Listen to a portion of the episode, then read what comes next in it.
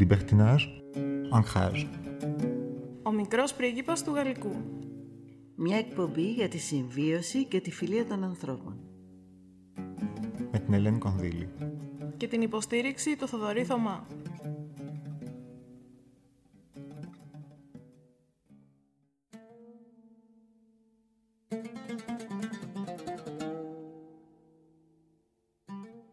Χαίρετε. Μικρέ πρίγκιπα. Σήμερα δεν μιλάς εσύ, μιλάω εγώ. Γιατί με ρώταγες πριν χίλια δύο πράγματα και δεν προλάβαινα να απαντήσω. Με ρώταγες κυρίως τι σχέση έχει αυτός ο Άδωνης που το Πανεπιστήμιο Αθηνών θα του δώσει τον τίτλο του επίτιμου διδάκτορα με εκείνο τον Άδωνη τον άλλον, τον παλιό.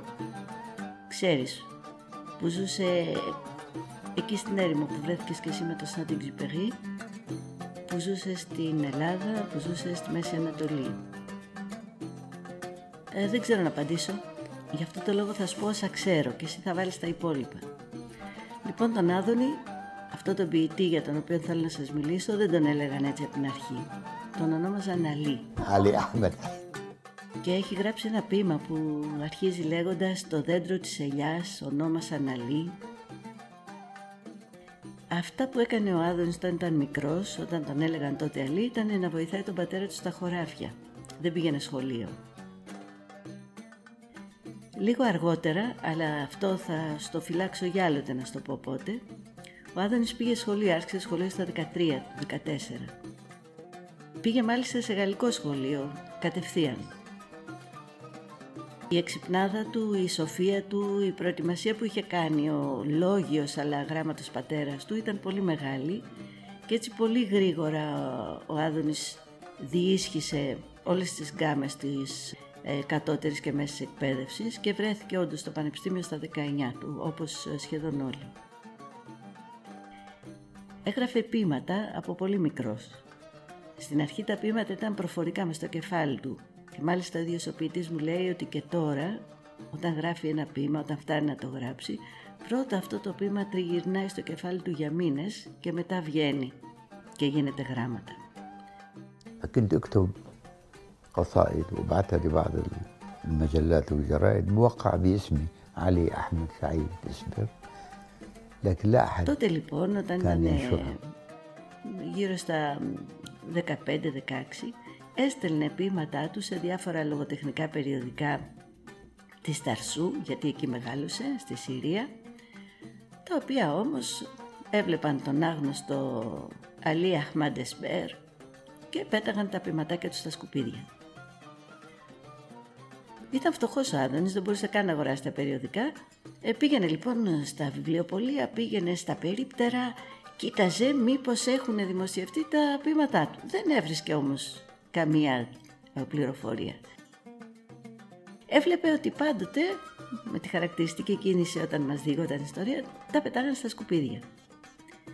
Ε, θυμωμένος μια φορά βγήκε από το οικοτροφείο και έκανε μια βόλτα και ήταν άνοιξη και κατεβαίναν τα ποτάμια από πάνω φορτωμένα γιατί είχαν λιώσει τα χιόνια και έτσι τα ποτάμια είχαν νερό και τα χωράφια γύρω ανθίζανε.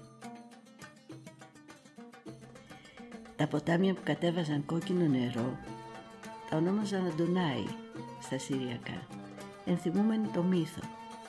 Και ο θυμωμένος έφηβος προχώραγε και έβλεπε αυτά τα νερά και σκεφτόταν ό,τι μπορούσε να σκεφτεί το κεφάλι ενός ανθρώπου που θα έχει πάντα να λέει καινούρια πράγματα βασισμένα στο παντού, στο χτες, στο σήμερα και στο αύριο μαζί.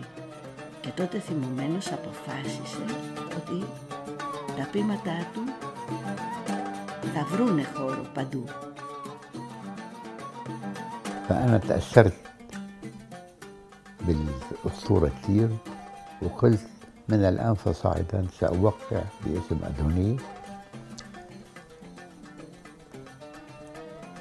لأنه هالمجلات وهالجرائد هي بمثابة الخنزير البري ما يحاول يقتلني Μετά από δύο μήνες στέλνει τα ίδια ποίηματα με το ψευδόνυμο Αντουνής στο ίδιο περιοδικό. Και μετά από λίγο βλέπει να δημοσιεύονται και ένα καρτελάκι κάτω από τα πείματα أدونيس παρακαλείται ο أن يحضر κύριος إلى Άδωνης مكاتب να الجريمة εμφανιστεί στα لأسباب γραφεία του περιοδικού. Για το φτωχόπεδο ήταν μια φανταστική επιτυχία αυτό που έγινε. Με πολύ χαρά λοιπόν σηκώνεται, παίρνει τα ποδαράκια του και πάει στα γραφεία του περιοδικού. «Τι θέλετε» τον ρωτάει κάποιος. Ε, ξέρετε, τον Άδωνη... Ναι, εμείς τον Άδωνη ζητήσαμε. Εσύ τι δουλειά έχεις εδώ». Και τότε ο Πιτσιρικάς με τα φτωχικά ρούχα απαντάει «Είναι ο Άδωνης είμαι εγώ». Να, ναι, ναι, Άδωνη. Έτσι λοιπόν απέκτησε αυτό το όνομα. Και έτσι έγινε διάσημος. Πώς έγινε δηλαδή διάσημος, Διασχίζοντας, κουρελιάζοντας τις παλιές ιδέες. Τις ιδέες ότι κάποιος για να είναι μεγάλος ποιητής, κάποιος για να είναι μεγάλη προσωπικότητα, πρέπει να είναι από την αρχή σπουδαίος, από κάτι άλλο. Ο Άδωνης απέδειξε ότι είναι κανείς σπουδαίος όταν οραματίζεται πράγματα για όλο τον κόσμο. Αυτά που λες μικρή πρίγκιπα.